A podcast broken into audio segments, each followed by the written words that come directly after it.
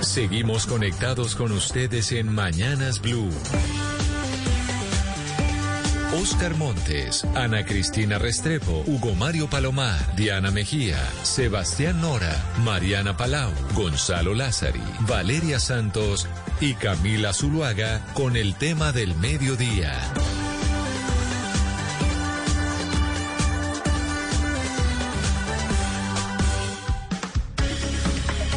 Las 12 del día, 16 minutos. Aquí seguimos conectados con ustedes en Mañanas Blue. Les saludamos nuevamente a todas aquellas emisoras que empiezan a conectarse alrededor del país con Blue Radio y también a quienes están ya a través de nuestro Facebook Live en la cuenta de Blue Radio Colombia y a nuestros televidentes de Noticias Caracol Ahora, el primer canal digital de noticias en Colombia que se conectan siempre por las noches de lunes a viernes. Vamos a hablar de la democracia, porque este fin de semana en los debates organizados por el canal Caracol, en donde invitaban a las diferentes coaliciones a que discutieran entre sus precandidatos, llamó la atención una foto que quedó de la discusión que se dio, del debate que se dio entre los miembros del pacto histórico que lidera Gustavo Petro.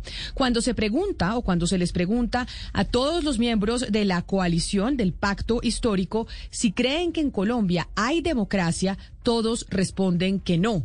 Esa imagen le ha dado la vuelta al país generando bastante sorpresa. Y bastante sorpresa porque muchos dicen, bueno, pero si en Colombia no hay democracia, entonces, ¿cuál es la definición de democracia que se tiene dentro del pacto histórico y por qué están aspirando a la presidencia de la República si no confían en que estamos en un régimen democrático?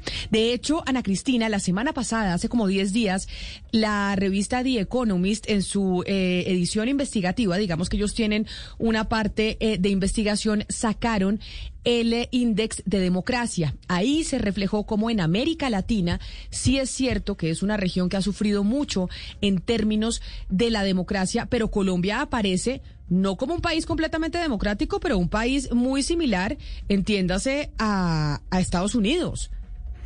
Sí, Camila, eh, este eh, Democracy Index se hace desde el año 2006, porque es que la pregunta frente a si hay democracia, uno dice, la democracia se puede medir. Lo que hace el equipo de investigación de The Economist es basar esa medida de la democracia en, son 60 indicadores basados en cinco parámetros, que es, pues primero, el proceso electoral y pluralismo, segundo, las libertades civiles, tercero, el funcionamiento del gobierno, cuarto, la participación política y quinto, la cultura política. Hay cinco clasificaciones, democracias plenas, democracias deficientes, regímenes híbridos, regímenes autoritarios. Entonces, digamos que Colombia está en un color, eh, eso se va, eh, digamos, en un, eh, se va clasificando en el mapa por colores, está en el mismo color de Brasil, que no es, no estaría en la democracia completamente plena, sino que estaría en una democracia con deficiencias. Entonces, ahí hay una pregunta, Camila, es decir, hay una pregunta, ¿se puede medir la democracia? Pues hay parámetros para decir qué tan democrático es un país y eso es lo que hace el Democracy Index de, de la revista The Economist. Pues aparecemos en ese Democracy Index de la eh, revista The Economics, que, que son pues eh, democracias que no son totalmente democracias, como ellos eh, lo dicen, pero estamos al nivel de Brasil, estamos al nivel de Perú, estamos al nivel de Argentina, estamos al nivel de Paraguay. Entonces, por esa razón es que hemos querido invitar aspirantes al, Congreso de la República, aspirantes a la rama legislativa que estarán participando en elecciones democráticas el próximo 13 de marzo, que hacen parte eh, del pacto histórico y también otras eh, personas que han hecho parte del Congreso de la República para hablar sobre, oiga, ¿por qué se cree que en Colombia no hay democracia? Senador Iván Cepeda, bienvenido a Mañanas Blue, gracias por acompañarnos. Gracias, Camila. Un gusto estar aquí. Saludo a los panelistas y también a las personas que siguen esta transmisión. Bueno, yo creo que eh, si es que me dirige directamente la pregunta en primer lugar, yo creo que hay que eh, cuestionar severamente el mito de que Colombia es tal vez la democracia más sólida, eh, más antigua, con una mayor tradición en el continente. No, hay tal cosa.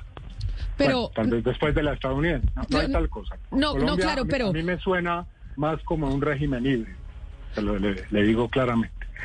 Es decir, yo no voy a negar que en Colombia hay eh, construcciones, eh, instituciones que pueden ser consideradas democráticas, que son el fruto de una lucha muy grande que hemos librado sectores del país y que defendemos, como por ejemplo la Constitución de 1991, su Carta de Derechos. Pero también hay zonas de un profundo autoritarismo Claro, Lo que pero... en los territorios de este país es un régimen autocrático, en donde gobiernan unos clanes mafiosos, donde eh, hay un conflicto armado larvado desde hace décadas, en los que se asesina a los líderes comunitarios. Entonces, digamos, de esa, lo que se está pidiendo, yo creo que esa es la respuesta de mis compañeros del pacto histórico y compañeras, es que dejemos a un lado esa ficción tan atesorada y tan repetida de que somos una democracia cuasi perfecta. No, nada de eso.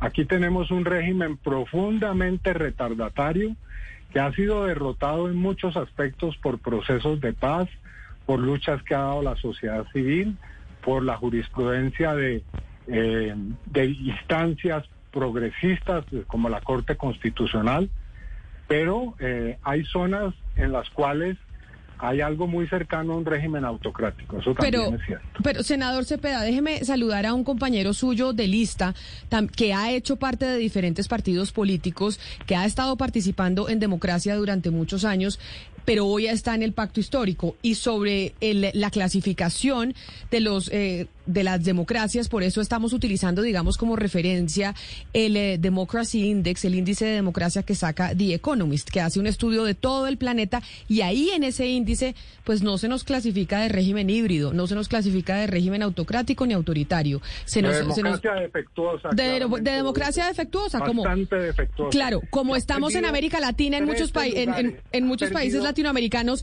porque somos un continente joven bajo este gobierno dice ese informe que hemos perdido 13 lugares en ese índice.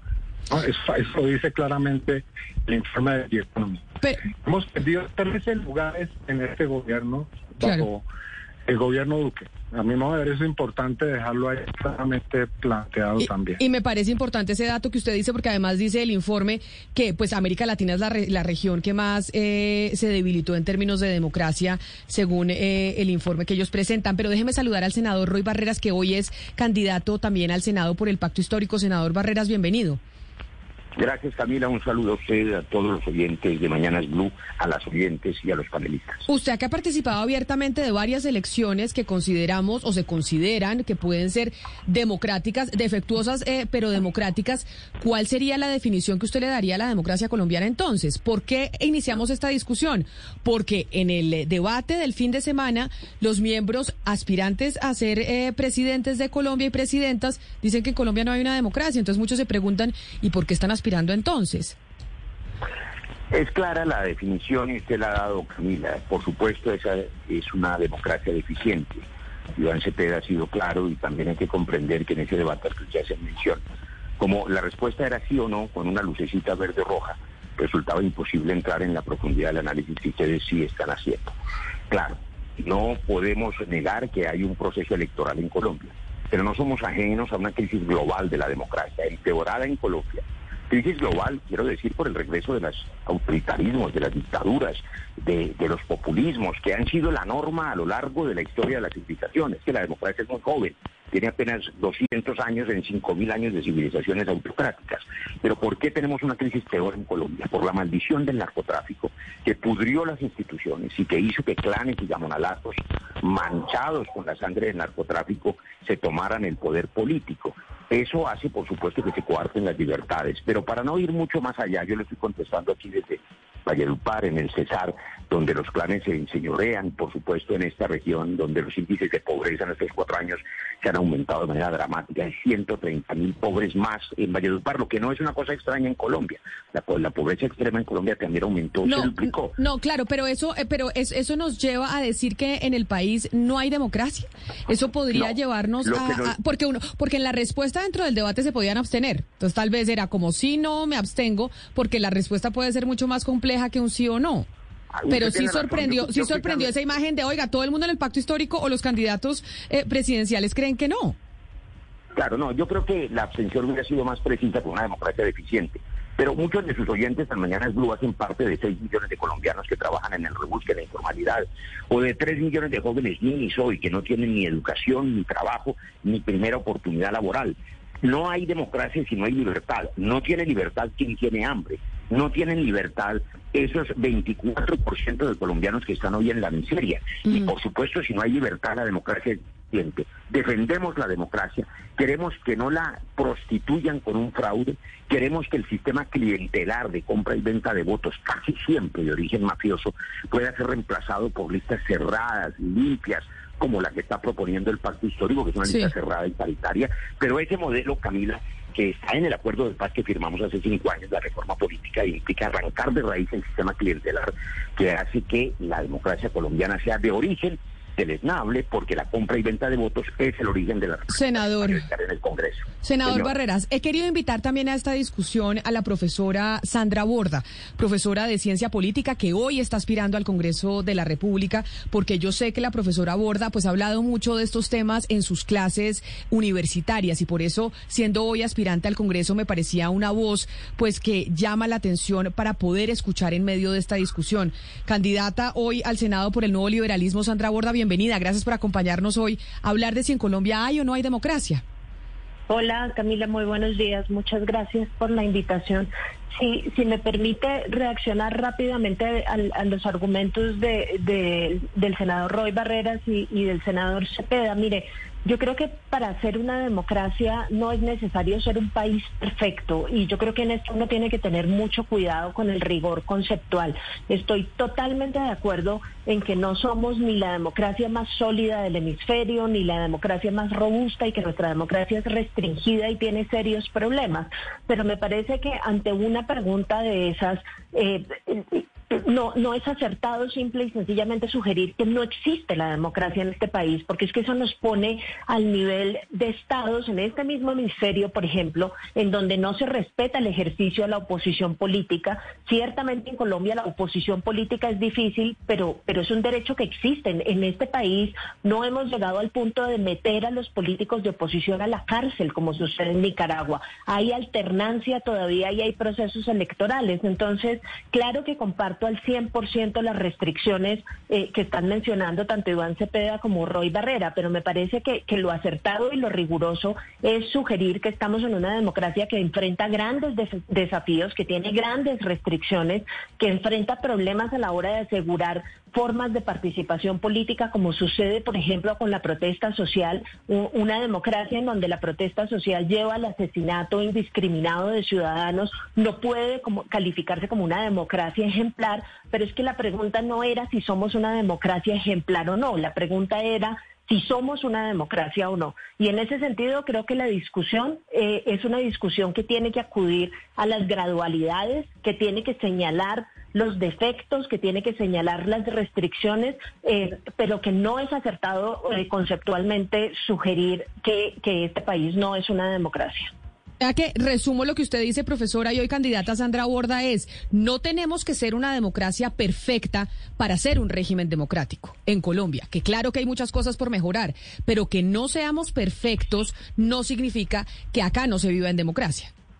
Sí, y, y, además no significa tampoco que no tengamos que hacer absolutamente nada para, para abrir mayores espacios de participación y para generar más formas de respeto a las formas de participación que existen en este momento. O sea, la distancia y el espacio para mejorar este régimen democrático es enorme. Eh, y por supuesto, todo lo que menciona Roy es, eh, haría que la, que la democracia funcionara mejor. Si uno quiere que haya más participación política, por supuesto que tiene que asegurar una garantía mayor de los derechos económicos y sociales de la gente. Por supuesto que, un sistema más equitativo, eh, económicamente hablando, facilitaría un mayor nivel de participación y una participación política mucho más informada. Por eso insisto, el espacio para la mejora es enorme y todavía tenemos que hacer grandes esfuerzos eh, para, para terminar de construir un régimen político que todavía tiene grandes cantidades de, defecto que de defectos que son susceptibles de mejorar. Y muchas cosas por mejorar y por eso quiero darle la bienvenida al eh, senador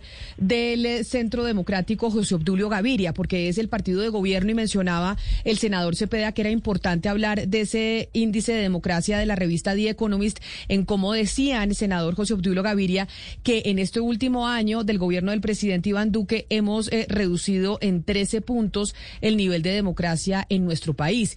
Y de eso quiero hablar porque usted finalmente, pues es el, es, eh, yo no digo que vocero del gobierno ni más faltaba, pero sí pertenece al partido del, eh, del presidente que hoy está en la Casa de Nariño. Bienvenido y gracias por atendernos.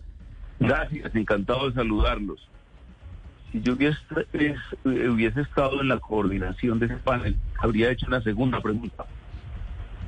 Eh, para mirar que, o para decir que todo depende del cristal con que se miren los asuntos políticos.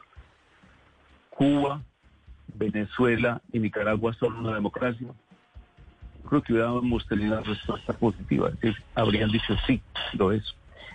Eh, Carlos Eduardo Pizarro presentó la semana pasada el libro de, de Iván Garzón, Iván Garzón, de románticos y profetas y contó esta anécdota. Pero, pero déjeme, yo ahí lo voy a interrumpir, senador José Obdulio Gaviria, porque usted dice y acusa, no acusa, pero sí dice, si les hubieran preguntado a los miembros del pacto histórico, candidatos a la presidencia, que si Cuba, Nicaragua y Venezuela son una democracia, pues hubieran respondido que sí. Yo no creo. Pero, senador Cepeda, ayúdeme usted, que usted, los que usted está dentro del pacto histórico. Yo creo que ustedes dentro del pacto histórico, igual que como sale en el índice de democracia de Economist, que nos estamos pues rigiendo, no digo que sea la única medida, pero es una que tenemos como referencia donde aparece, donde aparece claramente que no lo son. Pero es decir, es que ahora tenemos un profeta entre, entre nosotros. Afortunadamente está el doctor Gaviria, que es clarividente y todo lo sabe y todo lo ve. Nada de eso. Acaba de ocurrir una discusión supremamente agria entre el señor Nicolás Maduro y Gustavo Petro. Creo que todos fuimos testigos en, en, el, en las redes sociales en la cual Petro le respondió a una acusación de Maduro de ser una izquierda cobarde, la que él representa, diciéndole que lo cobarde no es abrazar la democracia. Entonces yo eh, sería amigo de, de no mentirle a la opinión pública con fines electorales, doctor Gaviria. Eh, ahí está claramente la evidencia.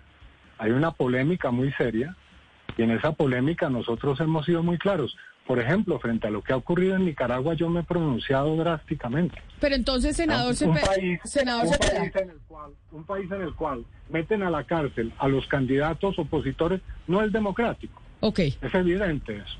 Pero, pero entonces, pero entonces para, para dejar claro, porque me parece importante esa, esa acotación que hace el senador José Obdulio Gaviria, en el pacto histórico no consideran que ni Cuba, que ni Venezuela, ni Nicaragua son democracias. Eh, yo, yo he sido muy claro en lo que acabo de decir. Lo he dicho de manera muy clara. Entonces, a mi modo de ver, el, el doctor José Obdulio Gaviria le pediría el favor que no hable en nombre nuestro. Ahora en nombre de su gobierno, que sí tiene muchas cosas que explicar y que responda a la pregunta que le han hecho. ¿Cómo es posible que hayamos descendido 13 lugares en, en este gobierno en materia de democracia? Y ahí entonces le doy la palabra a usted, senador José Obdulio Gaviria. Usted que decía, esto depende del cristal con que se mire si uno considera que un país es democracia o no. Ya se pega el disidente entonces del Foro de Sao Paulo que considera amigos y, y, y, y, son pertenecientes los partidos de gobierno esos países a su organización. Bueno, yo decía que Eduardo Pizarro, en la presentación de ese libro, contó esta anécdota. Fue a las negociaciones de La Habana y llevó una ponencia.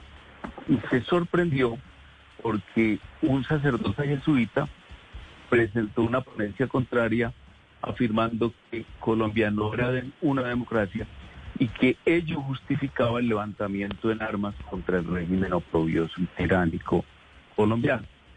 Esa es la razón de ser, eh, la justificación e incluso la explicación, teórica incluso, de por qué hay organizaciones levantadas en armas. Las ha habido desde el año 64 en Colombia y han combatido el régimen tiránico y no democrático. Nosotros, yo por lo menos desde el punto de vista de la teoría, de la historia y de la ciencia política y sobre todo del derecho constitucional, afirmo rotundamente que Colombia es una democracia. Ok. Y no hay democracia sin imperfecciones. Pero hay... Eso, eso es que quede claro. Es que los woke, la cultura woke, por ejemplo, los Black Matter, los Black Lives Matter, etcétera, piensan incluso de los Estados Unidos lo peor. Y eso no demerita la existencia de una democracia muy sólida y muy firme. En los Estados Unidos lo mismo está pasando con los chalecos amarillos en Francia o con algunos movimientos radicales hoy en, en, eh, en Canadá. Permítame porque creo que el senador Barreras quería intervenir. ¿Usted quería decir algo, senador Barreras? ¿Me dio la impresión? Sí, varias cosas, Camila. Primero, pues está claro que José Julio, quien saludo, no contestó la pregunta hecha varias veces, de por qué defendió 13 lugares la democracia en Colombia en el gobierno Duque. Pero además los ejemplos que pone sirven de contraejemplo. Si alguna crisis de la democracia se ha visto con temor en el mundo democrático, es la crisis del gobierno Trump en los Estados Unidos. Y por supuesto el ejemplo de Bolsonaro aquí en Brasil, a quien también se mencionó en este debate. La democracia está en crisis porque hay regímenes autoritarios que violan derechos humanos. Venezuela es una dictadura, para que no quede duda, y Nicaragua lo es, en mi opinión, y oprobiosa. Pero eso no puede significar que se desconozca que en Colombia han asesinado 320 firmantes de paz y en absoluto silencio por parte del gobierno. Yo pregunto, ¿Hay o no deficiencia en la democracia cuando las autoridades han señalado que el asesor de seguridad principal del gobierno Duque, el general Leonardo Barrero, asesor del ministro del Interior, tenía al parecer vínculos con las mafias asistiendo a todos los consejos de seguridad y luego aparecían asesinados los líderes sociales? Esto es una cosa supremamente grave. La democracia es deficiente, pero quiero señalar algo positivo en estos escasos y valiosos minutos, Camila. Oí a la profesora Sandra Borda ahora y fíjese una cosa, cuando usted le da la oportunidad a las democracias de que las voces de mujeres y hombres preparadas, calificados, puedan hacer análisis profundos, los congresos mejoran. Y eso solo ocurre en las listas cerradas. Yo quiero poner ese elemento porque la democracia existe en la medida que hay elección popular. Y los oyentes de Mañanas Blue podrán entender que más allá de la queja y del diagnóstico amargo del dolor de una democracia imperfecta, puede mejorarse la democracia si se eleva la calidad de la representación ciudadana. Y eso se hace no con el sistema de compra y venta de votos mafioso y corrupto, sino cuando la gente vota por ideas, por partidos, que fue lo que defendimos en el acuerdo de paz y lo que seguimos defendiendo. Por eso la lista del pacto histórico es cerrada, paritaria de género, incluyente. Y yo celebro que haya listas cerradas, Sandra Borda es una mujer calificadísima y seguramente sus opiniones en el Congreso podrán mejorar la calidad del Sí, pero señor Barreras, hablemos, hablemos, de una cosa sobre las elecciones y, retomemos un poco estos indicadores de Economist. Uno de esos eh, indicadores es la seguridad de los votantes, es decir, que ah, no solamente que haya elecciones democráticas, sino la seguridad de los candidatos y los votantes. Y yo quiero retornar a la profesora Sandra Bordo. Usted ya nos habló sobre, sobre el, asunto de, de la protesta social, del manejo de la protesta social, pero nosotros acabamos de ver que fue secuestrado y liberado el señor Murcia, que era un candidato a una de las curules de paz. Podemos decir que en un país donde hay secuestro de un eh, candidato, de unas curules, donde hay las condiciones de inseguridad que estamos viendo ahora con los atentados del ELN, podemos decir que esto se inscribe dentro de una democracia estable, eh, podemos decir que esto es una democracia, claro, no es perfecta, pero eh, es decir, ¿cómo la podemos definir y cómo la podemos corregir? Sí, y sin duda, para añadir a lo que usted acaba de mencionar, Ana Cristina, eh, no hay sino que mirar el informe de la MOE y, y, las distintas intervenciones que ha hecho Alejandra Vargas para señalar que los votantes tampoco están seguros y que no hay y que hay muchos riesgos en distintos lugares del país, particularmente aquellos en donde en donde los conflictos entre bandas criminales, disidencias y movimientos guerrilleros, pues básicamente le están coartando abiertamente a la gente la habilidad de votar. Entonces, esto simplemente para subrayar el punto que estaba haciendo inicialmente es que esta, esta pregunta es una pregunta donde los matices son tremendamente importantes, porque si uno deja esto como una pregunta de blanco y negro, corre dos riesgos. Uno, pecar de ingenuo, pensando que el decir que existe democracia sugiere que tenemos una democracia perfecta. O dos, eh, pecar de, de, no reconocer los avances institucionales que hemos tenido simplemente diciendo que no existe sin, sin, sin ninguna posibilidad eh, digamos, de reconocer de, pues que muchos de los que estamos acá sentados, el mismo senador Cepeda y el, senador Barreras y demás, pues estamos en donde estamos gracias a que existen reglas del juego democrático y gracias a que, a que, a que tenemos la posibilidad de, de ser elegidos y participar en política de esta forma. Entonces, eh, sea el momento para sugerir que, la discusión tiene que ser una discusión justamente sobre qué es lo que está produciendo las restricciones y cómo podemos resolver ese problema. Estamos además en una coyuntura y creo que esa es la razón eh, principalmente por la cual muchos países en el índice de, de, The Economist. Estamos en un momento en el que la pandemia y el confinamiento produjo un fenómeno de concentración de poderes que afectó negativamente la democracia en muchos lugares del mundo, porque eso es lo que pasa cuando hay emergencias, que los poderes tienden a concentrarse, que las libertades tienden a reducirse y que terminamos en escenarios en donde el equilibrio de poderes y las libertades individuales se ven seriamente afectados. Entonces, es una coyuntura muy difícil eh, y además a la que se suma el desencanto absoluto de la gente con las clases políticas y las mismas instituciones democráticas. Entonces no hay que llamarse a engaños. Por supuesto que yo no respondería esa pregunta con una negativa absoluta el, de si tenemos o no tenemos una democracia, pero digamos tampoco me pondría en el lugar de desconocer el dificilísimo lugar en el que nos encontramos en este momento y la necesidad imperativa de resolver eh, los desequilibrios y resolver los problemas seriosísimos y muy coyunturales que está afectando el régimen democrático en este momento en Colombia. Senador José Obdulio, yo quiero preguntarle a usted, porque ahorita usted nos hablaba que en Colombia, pues usted firmemente nos respondía que hay una democracia, que no somos Venezuela. Entonces, ¿ustedes por qué llevan haciendo una campaña alrededor del miedo y diciendo que Colombia se va a volver Venezuela si llega a subir la izquierda en el país? ¿Usted no cree que una democracia pues tiene como fundamento unas instituciones sólidas que justamente eviten que esto ocurra? ¿Ustedes por qué entonces se la pasan diciendo que Colombia se va a volver como Venezuela? Yo no me paso diciendo nada nunca, yo me mantengo estudiando y leyendo.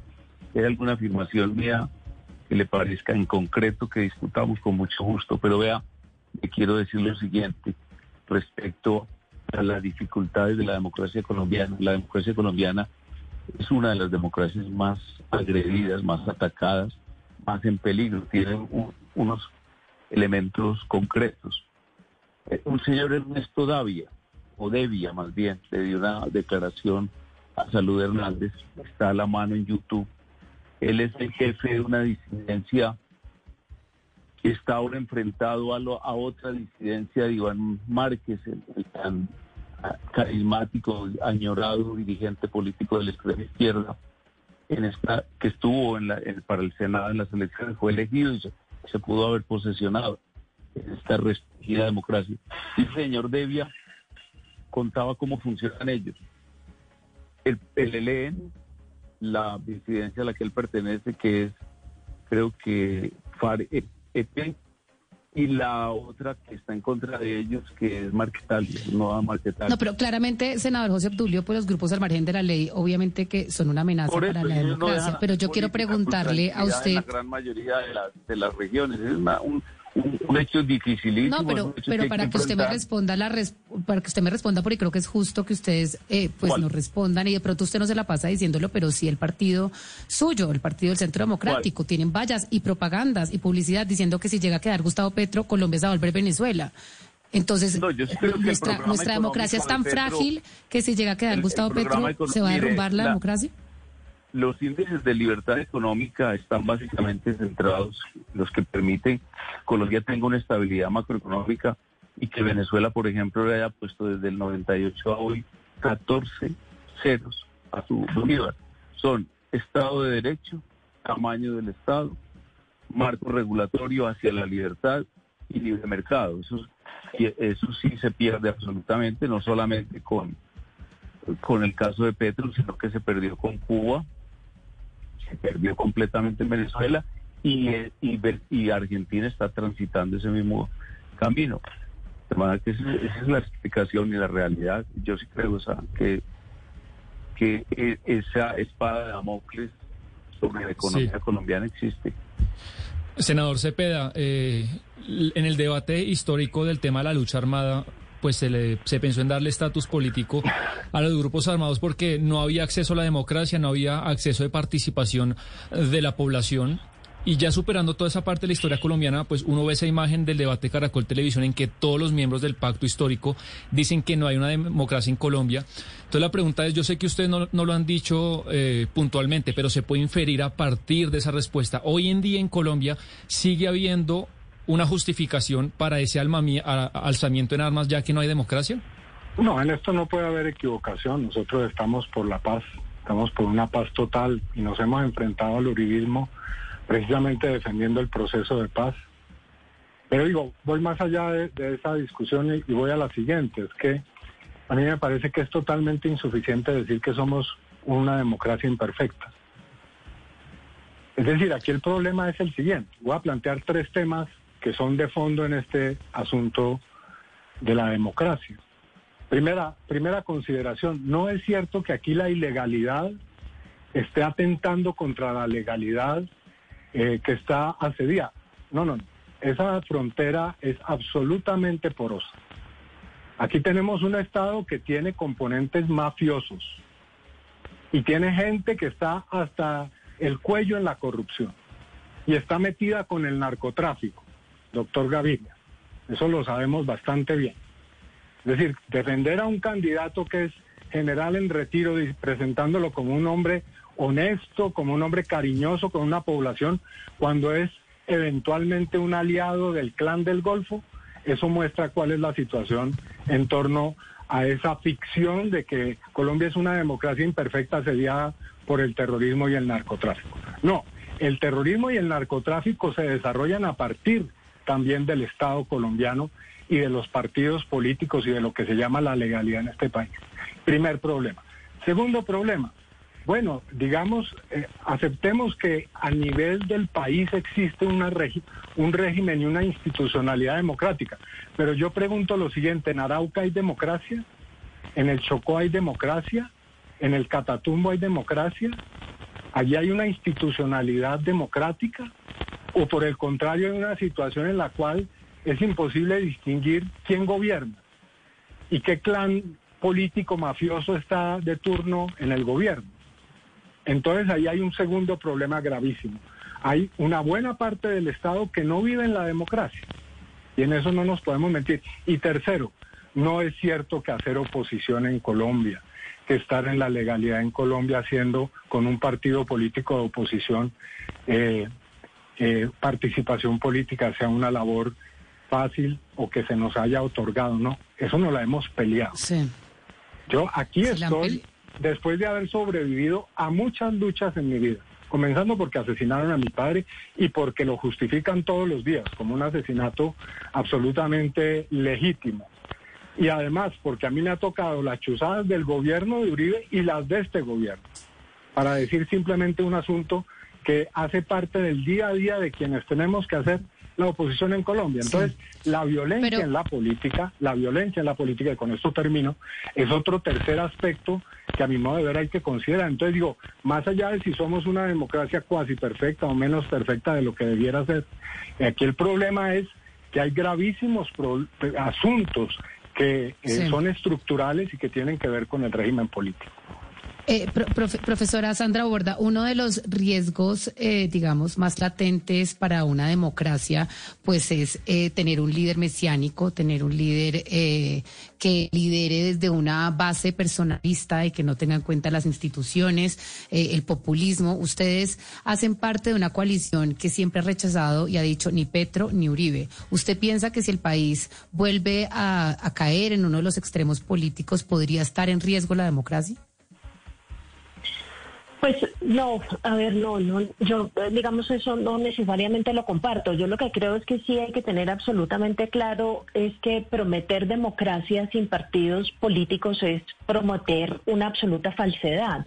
Eh, la democracia, lo sabemos todos, es una cosa que se construye haciendo uso de los partidos políticos. Casi que los partidos eh, políticos deben ser como, como ese aceite que hace funcionar en la democracia constantemente. Eh, luego, sí, efectivamente, y una de las razones por las cuales yo estoy en el proyecto político que estoy es porque es un proyecto político que se basa fundamentalmente en la necesidad de construir un partido político, un partido político distinto, eso sí, porque, porque hemos estado sometidos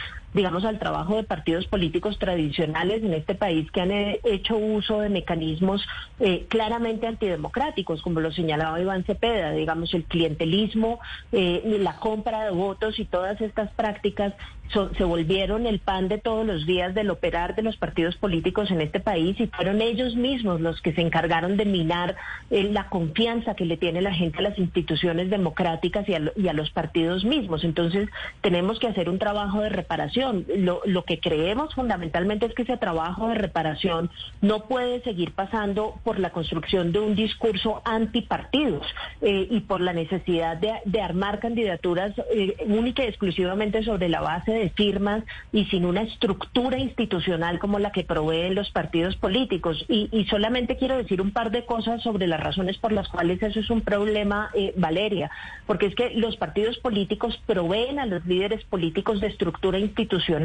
eh, le proveen a la gente atajos, como decimos los politólogos, para que sepan exactamente por qué tipo de plataformas, por qué tipo de propuestas es que están votando.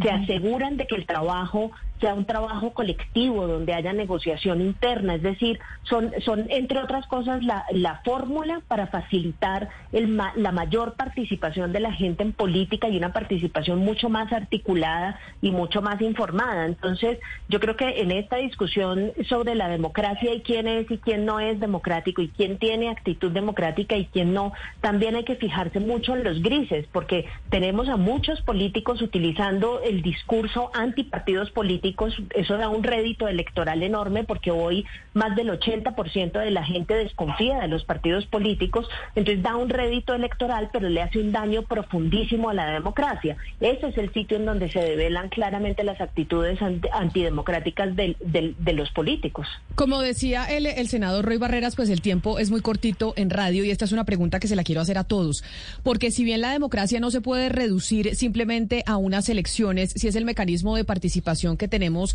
los ciudadanos para llevar al poder a quienes queremos que nos representen. Y ustedes hacen parte de esa intención de democracia representativa que se va a vivir el próximo 13 de marzo. Y por eso empiezo por usted, eh, senador Roy Barreras. Hemos oído eh, a diferentes voces de distintos sectores ideológicos mencionar pues la posibilidad de un fraude en las elecciones eh, presidenciales de este año. Hemos oído a Andrés Pastrana decir que se pueden terminar robando las elecciones. Hemos oído también gente cercana al pacto histórico decir lo mismo. Usted, como senador de la República, ¿cree y confía en el sistema electoral que vamos a tener y que se va a aplicar el próximo 13 de marzo y en mayo y en junio? Dos grandes amenazas tiene Camila el sistema electoral colombiano. El fraude de la base, que es la compra masiva de votos legalizada cuando el señor que eliminó la ley de garantías que yo demandé y que la Corte Constitucional acaba de darnos la razón, y la violencia de la que ya se ha hablado largamente. Pero más allá, para los clientes de Mañana que tienen un poder enorme en la mano, aún del poder democrático de decidir dentro de tres semanas, es importante clarificar al menos un asunto. Más allá de la ilegitimidad y la amenaza para la democracia que significa un gobierno que arrancó de la mano del niño Hernández, del Memo Fantasma, de los pilotos de Sinaloa, de los parientes vinculados a las mafias y las organizaciones partidarias de gobierno. Lo que es cierto es que en cualquier democracia del mundo se necesitan, digamos, unos pilares institucionales de equilibrio. Ese fantasma de que aquí la economía va a ser destruida, como ocurrió en Venezuela, podría quedar despejado si hoy se tomaran al menos el trabajo de mencionar una entrevista de unos colegas suyos en portafolio. Lean lo que dijo Gustavo Petroy, una posición económica seria en defensa de la Pero, senador Barreras, no me, no me respondió si usted confía o no en, el, eh, en, eh, en la registraduría, en el Consejo Nacional Electoral. ¿Usted confía que los resultados que vamos a tener en marzo, en mayo y en junio van a ser eh, transparentes y acá no se van a robar las elecciones. Y se los voy a preguntar a todos porque es que desde diferentes sectores se está atacando a la institucionalidad electoral diciendo acá se van a robar las elecciones y lo está diciendo la derecha y lo está diciendo la izquierda. Déjeme, déjeme 30 segundos y le respondo, pero déjeme decir dos cosas, dos pilares fundamentales. Corte Constitucional junto al Banco de República sólidos. Hay riesgos cuando el presidente de la República hace unos minutos descalifica el fallo de la Corte Constitucional que liberó a las mujeres de Colombia 400 mil de ellas al año que se veían obligadas al aborto clandestino. Él descalifica la Corte Constitucional, eso daña la democracia. Le respondo su pregunta puntualmente. Hay tres modalidades de fraude gruesas. La del software, tenemos auditorías y estamos sobre eso con observadores internacionales. La de los jurados, y hago, llamo la atención a la Corte Constitucional hoy porque está pendiente de definir un artículo fundamental que le quita de las garras de muchos alcaldes de las maquinarias el nombramiento de los jurados homogéneos. Los jurados en muchos municipios hacen fraude y ahí hay un riesgo que aún puede evitarse. Y el tercero es ese, la compra masiva de votos. Confiamos en 70 mil testigos que vamos a tener en el pacto histórico para garantizar que el pacto gane las elecciones de Congreso y también la consulta presidencial. Y esa, gracias, senador Barreras. Esa misma pregunta para usted, senador Cepeda, se nos está acabando el tiempo. ¿Confían ustedes en las instituciones que son las que garantizarán o se supone garantizarán la transparencia de las elecciones? ¿Confían en que los resultados serán transparentes? Nosotros eh, eh, aceptamos las reglas del juego y nos sometemos a ellas, por supuesto. Y estamos participando en este proceso electoral acatando todas las normas. Pero por supuesto tenemos el derecho de ejercer una veeduría sobre la manera en cómo va a operar todo el sistema electoral, porque hemos hecho muchos debates sobre el mismo y porque conocemos cuáles son sus gravísimos problemas y defectos.